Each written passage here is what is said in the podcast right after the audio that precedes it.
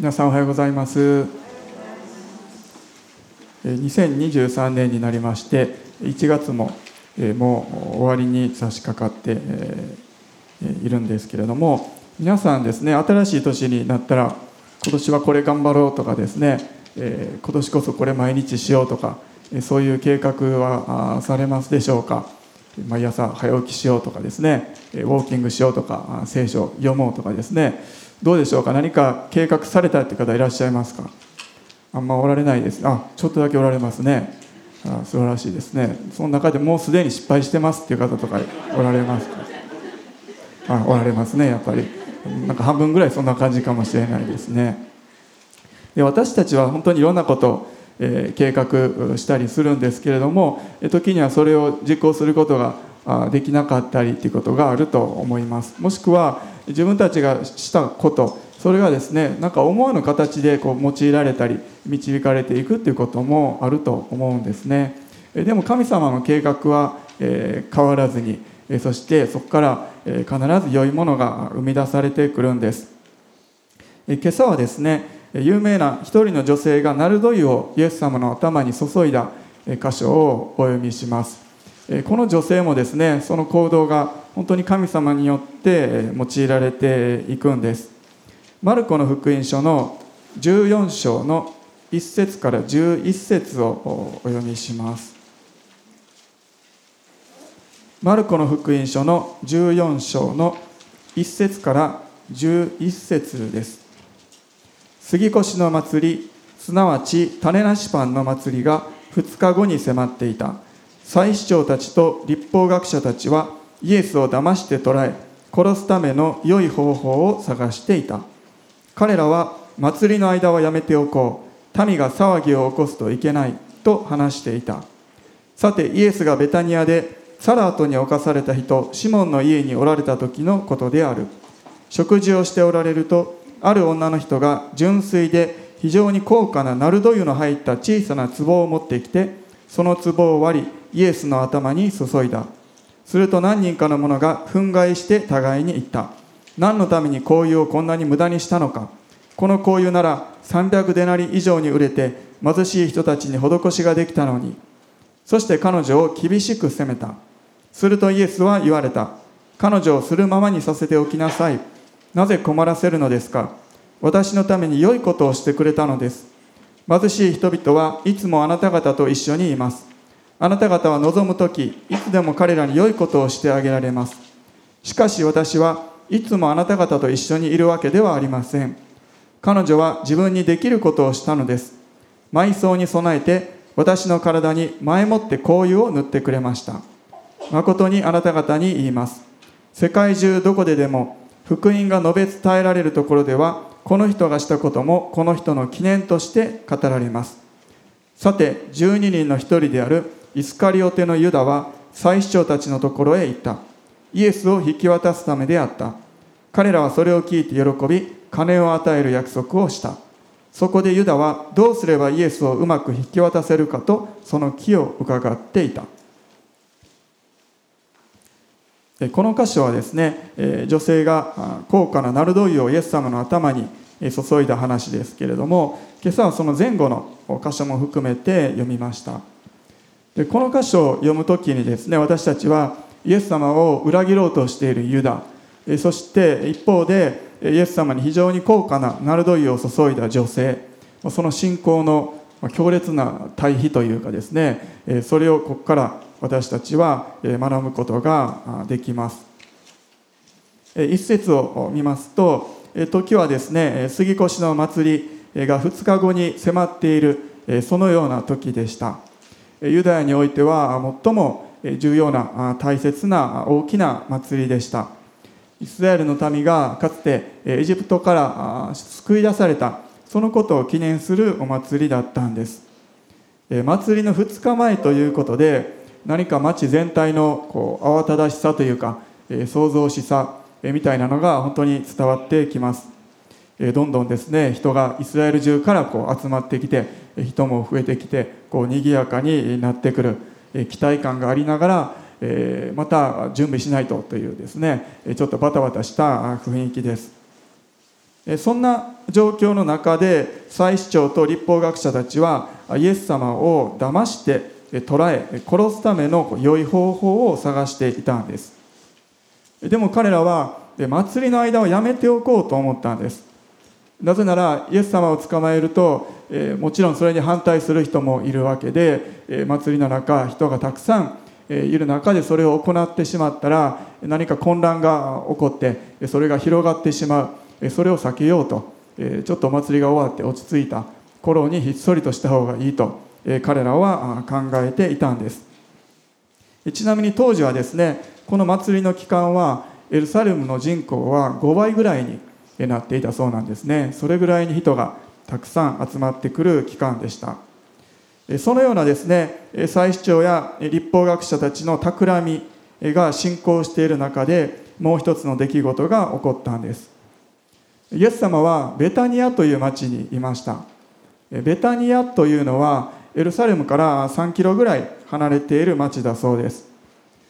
イエス様は祭りに行かれる時エルサレムを訪問される時にですねよく日中はエルサレムにとどまってで午後夜になると近くのベタニアの町に行ってそこで泊まると。で次の日また朝になるとエルサレムに行く。でまた夜になるとベタニアに戻ってくる、まあ、そのような滞在の仕方をされていたようなんです。その時もイエス様はベタニアそしてサラートに侵されたシモンの家に滞在していました。このシモンがどのような人物だったかは情報がないんですけれどもおそらく以前にイエス様に出会ってイエス様によって癒されたのかなと、ま、そのように推測されます。そのような状況の中でそのシモンの家での出来事でした。食事中にある女性が非常に高価なナルド油をイエス様の頭に注いだんです。当時の文化ではお客さんが来た時に特に食事の前などに香油を注いだり塗ってあげるということがしばしばあったようなんですね、パレスチナ乾燥した気候埃まみれになって泥だらけになりながらお客さんが来るわけです、まあ、シャワー浴びてともえいうことできませんのでえ当時のできるまあもってなしとえちょっと爽やかなリフレッシュを与えるためにですねえ祝福と歓迎の印としてそのように香油を塗ってあげたりということがあったそうなんです。実はよく似た話が今日は開かないんですけれどもヨハネの福音書の12章にも記されています。でおそらく同一の話だと思われますけれどももしそうだとすればこのナルド油を注いだ女性彼女はマルタの姉妹であるマリアになります。マリアはイエス様を愛していたんですね。ですので彼女はイエス様への愛それを表すために香油を頭に注いだんです。でちょっと想像してみると彼女はですねおそらく何か自分がイエス様のためにできることはないかなと考えていたはずなんですね。いろいろ考えていたと思います。こんなことはどうだろうか。何ができるだろうか。彼女はイエス様への愛を表すために何ができるかその方法を探していたんです。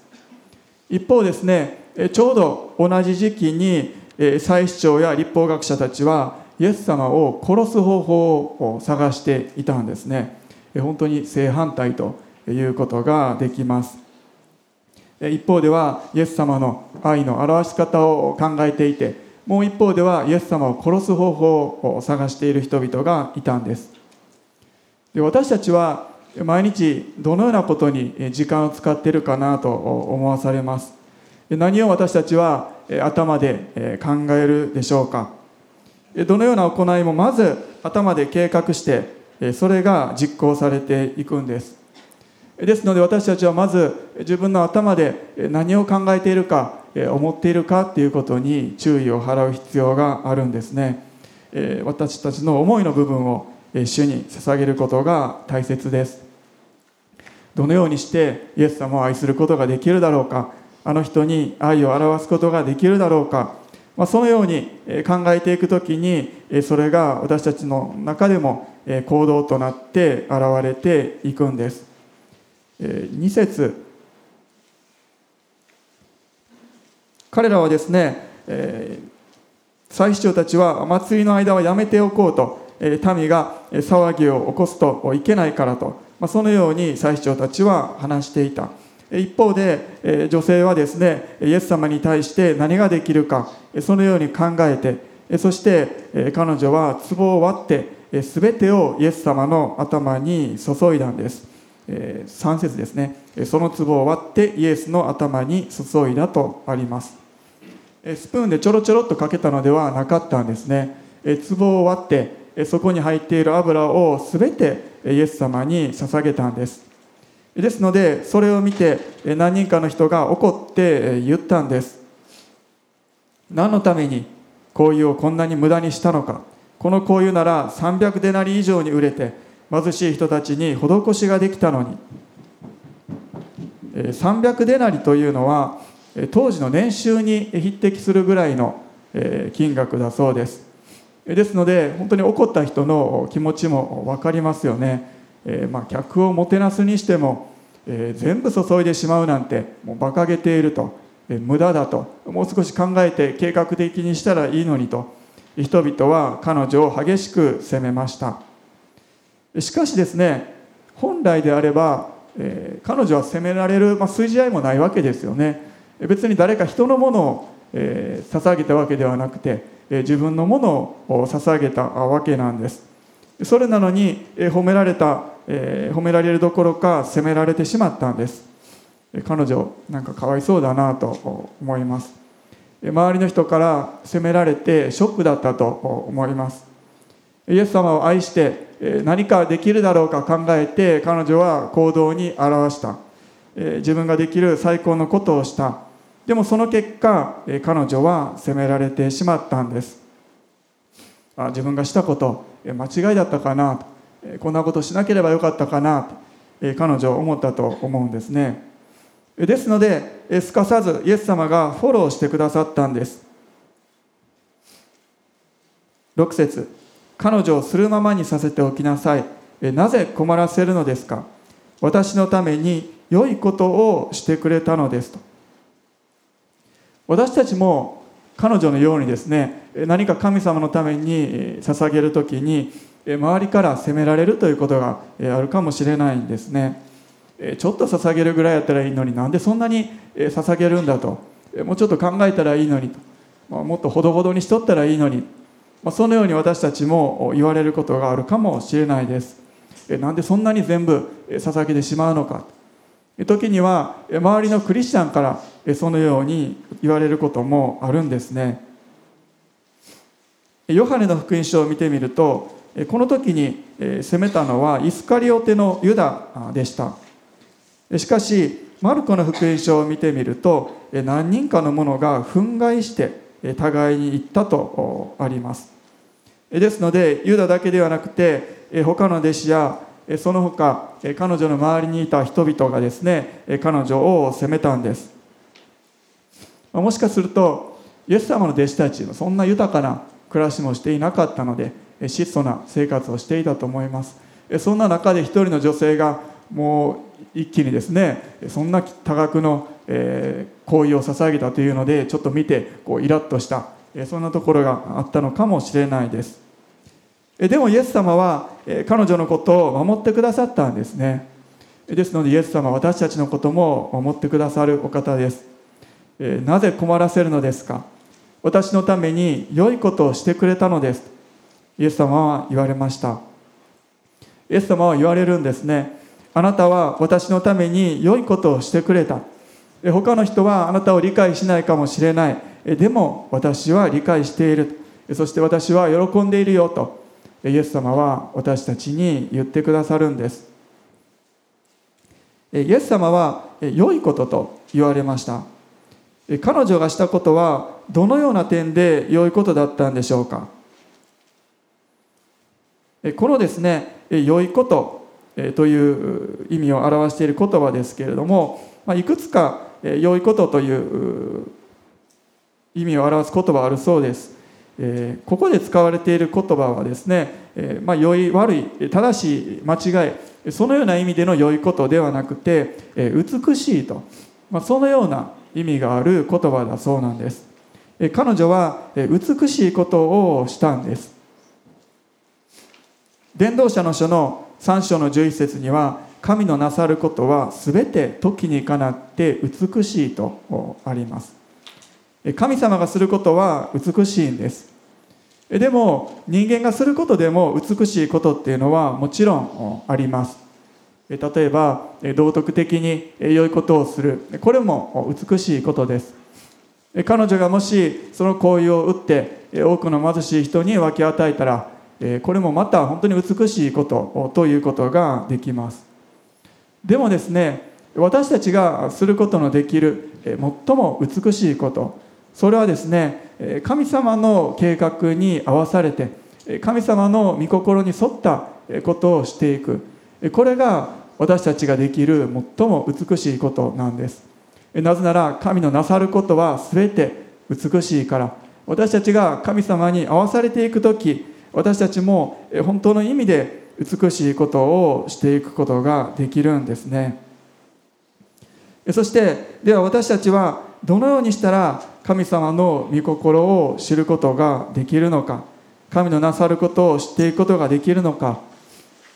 それは本当に人に対することと同じなんです。その人が語っていることを聞いてそしてその人と一緒に時間を過ごしていく。そのうちに私たちはその人間のことを理解していく考えていることすることが分かるようになっていきます。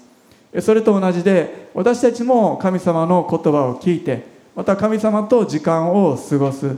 それをしていく時に神様の思い神様がなさることそれを知っていくことができる。そしてそれに私たち自身を合わせていくことができるんですね。マリアはイエス様を愛していました。そしてできるだけの時間をイエス様と過ごしていた。そして他の福音書を見てみると彼女はイエス様の言葉に聞き入っていたと。そのように書かれている箇所もあります。彼女はイエス様の言葉を聞いて聞くだけじゃなくて聞き入っていたんです。聞いてそれを理解して受け止めて自分のものとしていたんです。単純にですねイエス様の言葉を聞いた量とかイエス様と時間を過ごした量とかそれを見てみると弟子たちやペテロやヨハネの方が多かったかもしれないです。でも彼女は本当に御言葉に聞き入っていたんですね。しっかり聞いていました。ですので彼女はイエス様がこれからなさることそして、え、イエス様の考えそれを知っていたんです。イエス様はこれから十字架にかかろうとしていた。もうそれは人類史上実はもう最も美しいこと。それをですねイエス様はなさろうとしていたんです。彼女はそのことを理解していました。イエス様は十字架にかかって死んでよみがえるということをされます。そして実はイエス様はですねこれまでに何回も自分がもうすぐ殺されてでも3日目によみがえるんだということを弟子たちに語っていたんです。でも弟子たちは誰もですねそのことを本気で受け取って信じることはできなかったんです。こんな自分が大好きなイエス様今一緒にいるイエス様が殺されるなんてそんなことあってはならない信じたくないと彼らは考えていたんです。でもちろんマリアもイエス様が言っておられるその意味を全て理解して受け取ってはいなかったと思います。でもですね、え彼女はイエス様と共に過ごしながらイエス様の言葉を受け取ってそして感じ取っていたんですね。イエス様が死ぬなんてそんなことを起こってほしくないけれどもでも何かこれからもうすぐ大変なことが起こるのではないか。彼女はそう感じていたんです。これまでの1年2年イエス様と過ごしていたけれどもそれが何かもうすぐ突然変わるような大きなことが起こるのではないかもう会えなくなるんじゃないのか。彼女は感づいていたんですね。ですので彼女は行動に移しました。私たちも主の本当に御言葉を聞いて主を愛しているのであれば主の御心に沿ったことをしていくことができるんです。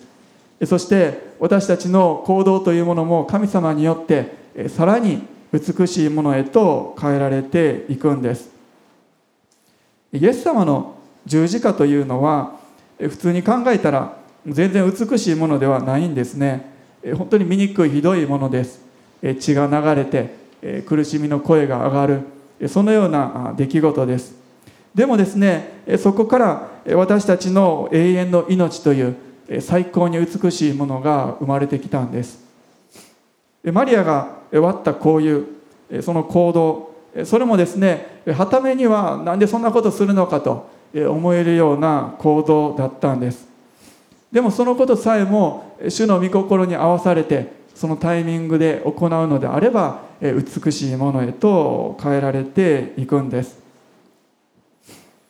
私たちもですね何か具体的な何かをしていく。その前にまずイエス様を愛してそしてイエス様の御言葉を聞く。その時に私たちはイエス様の心に合わされていくんです。彼女のその行動具体的にどのように良かったのか美しかったのか。一つは彼女は正しいタイミングで自分にできることを行ったということです。周りの人は責めたんですね。このこういうなら300デナリで売れるもう何百万もするものこんな一瞬で割ってしまってと責めました。でもイエス様は貧しい人はいつもあなた方と一緒にいるじゃないか。でも私はとそのように言われたんですね。私はいつも一緒にいることではないとそのように言われました。イエス様はこの数日後に十字架にかかることになります。でも彼女にとってはそれがいつなのか正確には分かっていなかったんです。でもそのことがかなり、えー、切迫していた逼迫していたのは感じていたんです。もちろん貧しい人に施しをすることは大切なんです。立法にもそのように書かれています。でもですね私たちの周りにはもうたくさん必要があって私たちがすべきことっていうのはたくさんあるんです。その全てを私たちが一人でしていくなんてことは絶対にできないんですね。300デナリの行為を打ったとしても果たして何人の貧しい人の助けになるでしょうか。私たちは全てのこと一人ですることはできない。ですので今私たちは自分に導かれていることすべきことを行っていく。そして他の必要についてはもうそれさえも神様が満たしてくださると。私たちは信じて委ねていくしかないんです。彼女は自分にできることをしました。イエス様は言われたんです。8節埋葬に備えて私の体に前もって香油を塗ってくれましたと。埋葬に備えてと言っているんですね。イエス様はそのように言われたんですけれども果たしてこの女性がどれほど意識して埋葬を意識してこのことを行ったかはわからないですね、まあ、単純に自分が愛しているイエス様への愛情表現として行っただけかもしれない。さすがに生きている間に埋葬の準備をするということはなかったと思います。普通はです。でもですね彼女がイエス様を愛して行ったその行動が主によって導かれて結果的には埋葬の備えとなったんですね。私たちも主を愛してそして信頼して行動していく時に私たちの思いを超えて主が働いてくださるんです。そして私たちがもう考えてもいなかったような素晴らしい結果が生まれていくんですね。彼女は神様の計画に合わされて彼女の思い以上の結果を生み出すことができたんです。私たちも神様の計画に合わされて自分の自分にできることをしていく時にそれは自分の計画を超えていくことができるんですね。皆さんも計画が経験があると思うんです。あなたがあの時言ってくれたその一言。それが私にとって大きな励ましになったんです。実はあの時本当にこんな大変な状況であなたがこう言ってくれたからこういうこと、え実際にあるんですね。私たちはそこまで考えずに言った一言だったけれどもそれがその人にとっての大きな励ましになったりとか時には人生を変える一言になることさえもあるんですね。あるお母さんが子供と2人でですねもう人生に絶望していて自殺しようと思って駅のホームにいたそうなんです。もうここで飛び込んでしまおうと思っていたそうなんですね。するとですね通りすがりの一人のサラリーマンの人が、えー、一言言ったんですね「あこの子供かわいいね」ともうそれだけ言って立ち去っていったそうなんです。もうその一言でお母さんは自殺を思いとどまったそうなんですね。そして何十年も経った後に、え、あの時声かけてくださった方ありがとうとそのように語っていました、まあ、このように私たちもですね自分が意識していないそれを通しても神様に用いられるということがありえるんです。女性のその行為を捧げるという行動それが彼女の思いを超えて神様が導いていってくださったんです。埋葬の準備をした。しかしですねそれはさらに言うと彼女は復活を信じていた。そのような行動とも言うことができます。イエス様は復活についても確かに語っていました。ですので彼女を心に留めていたかもしれないんです。でももちろんおそらく彼女はそこまで実際は考えてはいなかったと思います。でもですね結果的に考えてみると彼女がこのタイミングで交友を注ぐのは復活を信じていた。むしろ復活があった。あったのでこのタイミングしかイエス様に交友を注ぐタイミングはなかったんですね。この時が唯一の機会だったんです。本来であれば人が死んで葬られる時に交友を時間をかけて塗るものなんです。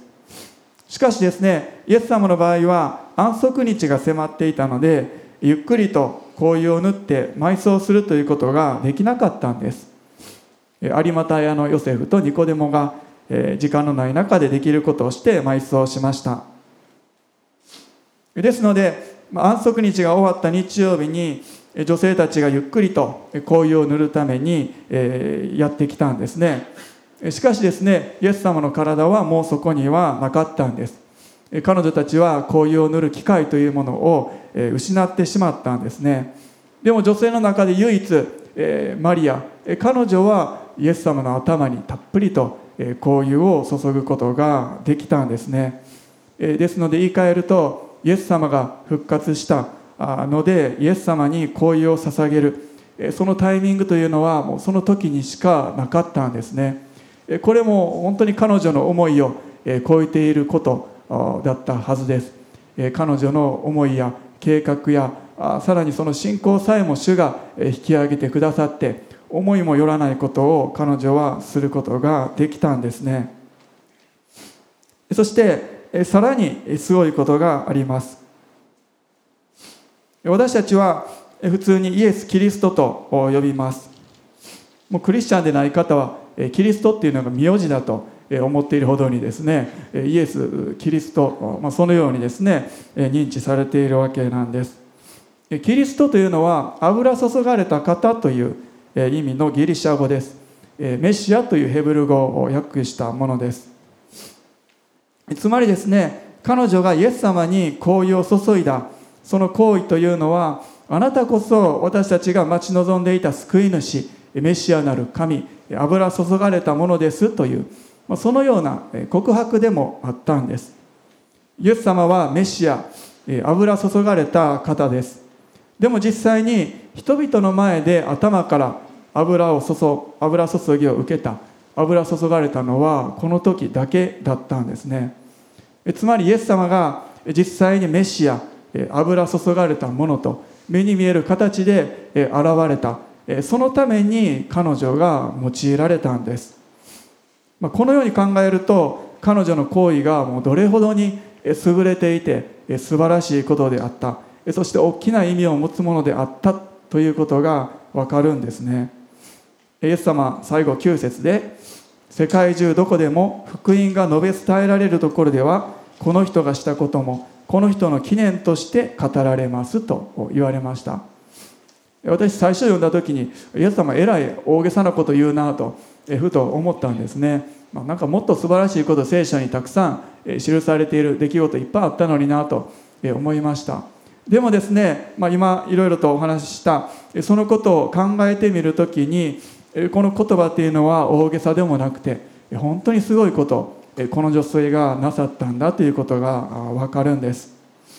そして実際に福音が述べ伝えられていくエルサレムから見たら地の果てであるこの日本でも福音が伝えられてそして彼女のその行いも語られているんです。イエス様の言葉が実現したんです。10節から11節には裏切ったユダについて記されています。なぜユダが裏切ったのか。いろいろと理由は推測されるんですけれども大きな理由はお金に対しての欲望。それを彼は持っていたんです。11節で彼はお金を受け取る約束をしています。またユダは弟子たちの中で会計係を担当していたようです。他の福音書を見てみると彼はですねその中からこっそり盗んでいたとそのようにも書かれています。ですのでお金に対する執着というものユダは誰よりも持っていたようなんです。貧しい人に施しができたのにとそのように言ったのもユダでした。そのような言葉もですね彼がもう人以上にお金に対して執着があったからこそそのような自分は思っていない言葉が出てきたともいうことができます。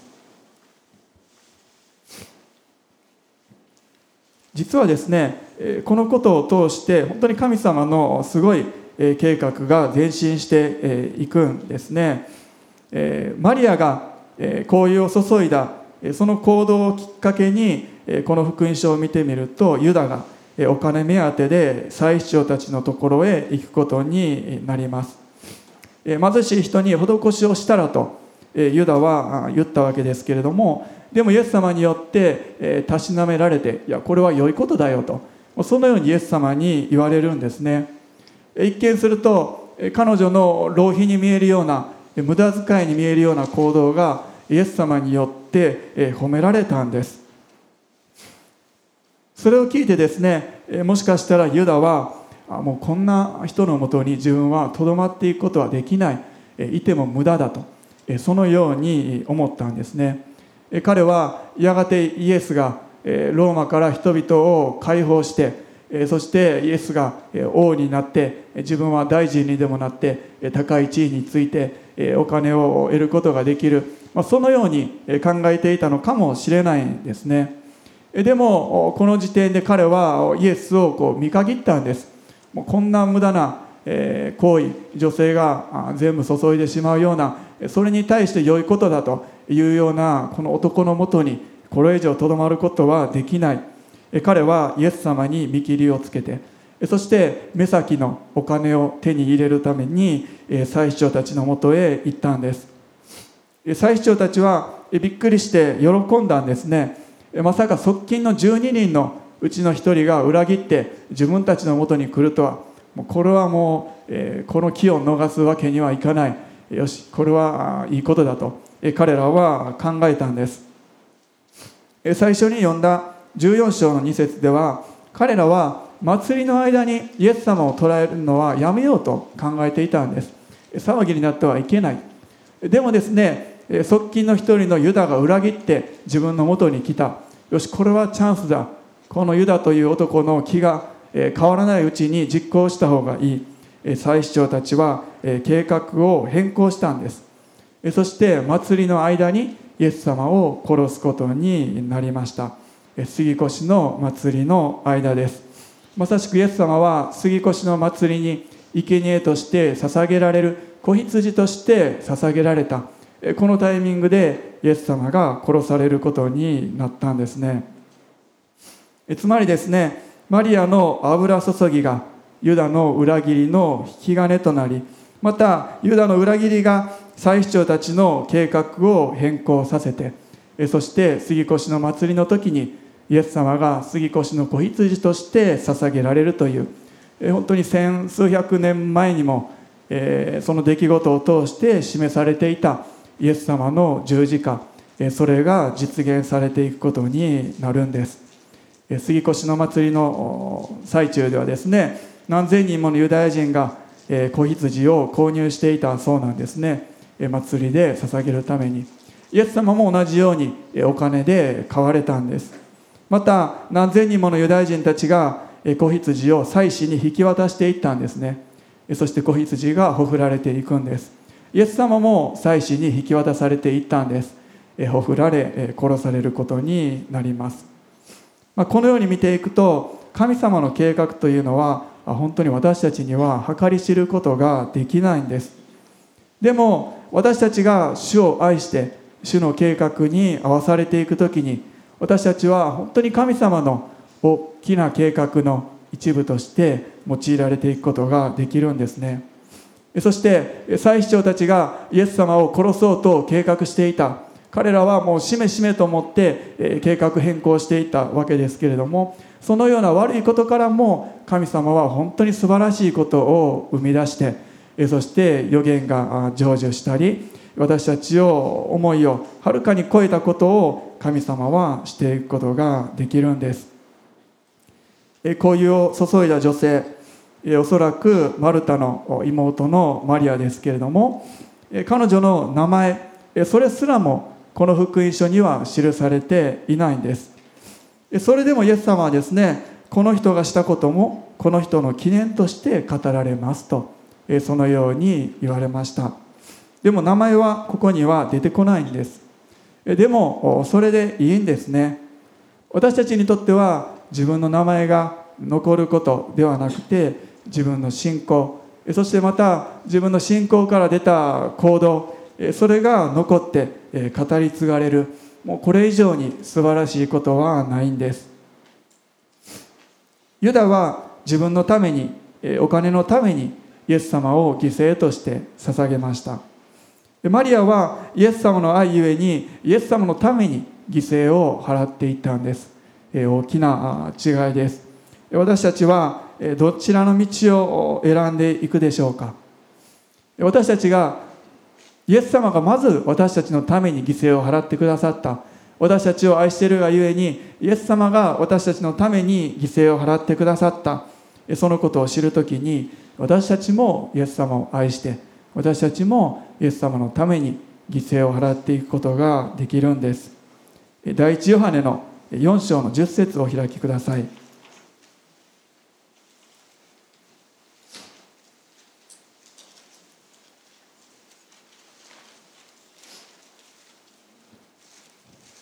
4章の10節お読みします。私たちが神を愛したのではなく神が私たちを愛し私たちの罪のためになだめの捧げ物としての御子を使わされました。ここに愛があるのです。神様が私たちを愛してくださってそして捧げ物としての御子を使わせてくださった。イエス様が私たちのために捧げ物となってくださったんですね。祭りの時に捧げられる子羊のようにそれはイエス様を指し示していたんです。イエス様が生贄として捧げられてそしてそこに神様の愛が現れたんです。イエス様は言われました。世界中どこでも福音が述べ伝えられるところではこの人がしたこともこの人の記念として語られます。なぜこの女性のしたことも語られるのでしょうか？もちろんこの人の記念として語られるんです。でもそれだけじゃないと思うんですね。それはですね福音が語られたところそしてその福音を信じた人もこの女性のようになってほしい。イエス様は願っておられるんですね。ですので福音が語られるところではこの女性の話も語られるんです。私たちもこの女性のようになってほしいイエス様は願っておられるんです。私たちもマリアのように御言葉に聞き入る時そして主を愛していく時私たちは主に捧げていくということを選んでいくことができます。そしてその時に私たちも彼女のように神様の計画の中に用いられていく。そして自分の思いをはるかに超えて素晴らしいことを私たちもしていくことができる。それは本当の意味で美しいこと。神様がなさる美しいことなんです。ですので私たちが神様と歩んでいく人生それは美しく素晴らしいものなんです。私たちは御言葉を聞きましょう。そしてイエス様をますます愛していきましょう。そして神様の働きに私たちも参加していきましょう。私たちの人生さらに美しいものへと変えられていきます。お祈りします。皆さんお立ち上がりください。しばらく一緒に祈っていきましょ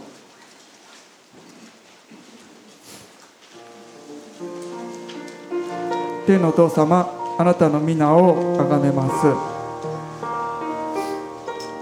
あなたが私たちの人生にすでに素晴らしいこと美しいことをなさっていることを覚えて心からありがとうございます。そして私たちがあなたを愛してあなたの歩みに合わされていく時にさらに素晴らしいものが私たちを通して現れていくと信じます。どうかお一人お一人の歩みを導いてください。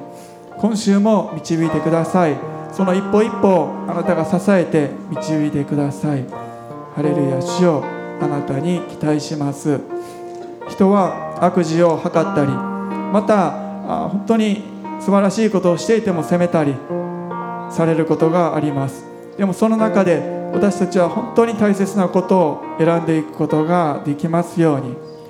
ハレルヤ主よ何をしたらいいのか迷うこともありますけれども本当に主の導きの中で良いこと正しいことを選んでいくことができますように。ハレルヤ主よ。私たちが御言葉を読みまた祈る時に本当にあなたが語ってくださってあなたの御心を知っていくことができますようにお一人お一人を導いてください。ハレルヤ主。今それぞれそれぞれの口で祈っていきましょう。ハレルヤ主。ハレルヤイエス様ありがとうございます。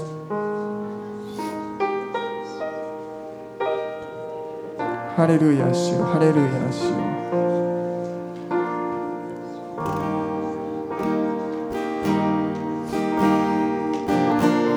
レルヤハレルヤハレルヤ今週の歩みをイエス様に委ねていきましょう。いろんなことを私たちは計画します。それも正しいことですけれどもそれを超えて主が働いてくださると期待しましょう。ハレルヤ主ハレルヤハレルヤ。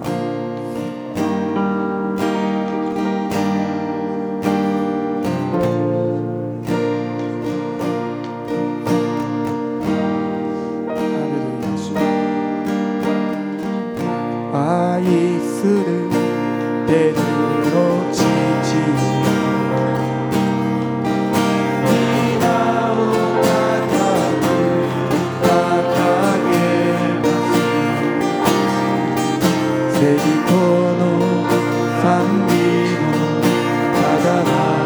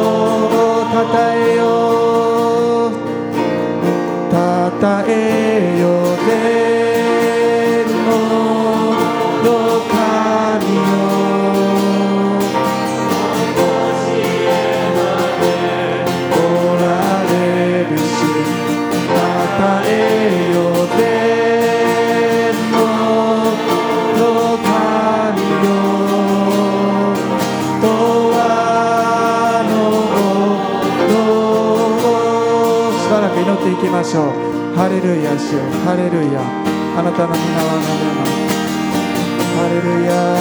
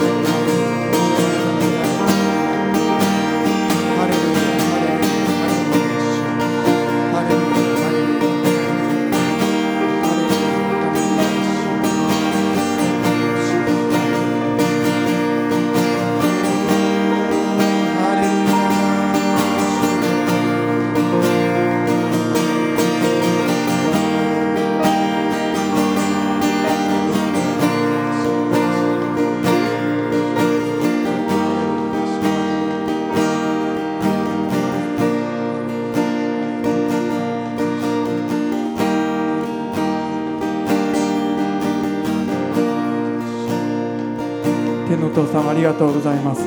この場所におられるお一人お一人を主が豊かに祝福してください。今週も使わされていくそのところであなたのことを証ししていくことができますように。そして私たちの思いを超えてあなたが働いてくださって私たちが今まで祈ってきたその祈りの本当に答えをあなたが見せてください。また祈りを聞いてください。聞かれることを信じます。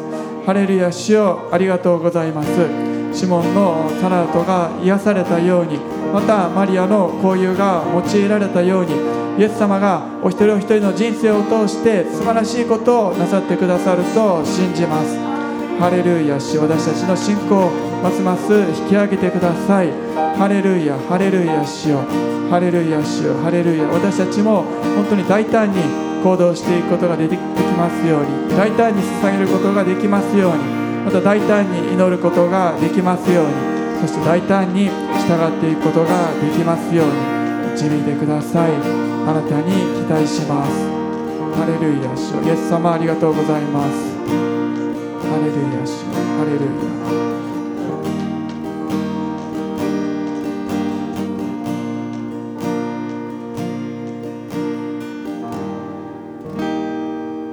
私たちの主イエス・キリストの恵み父なる神の愛精霊の親しい交わりが私たち一同の上に今よりのち常しえまでも豊かにありますように。アメン。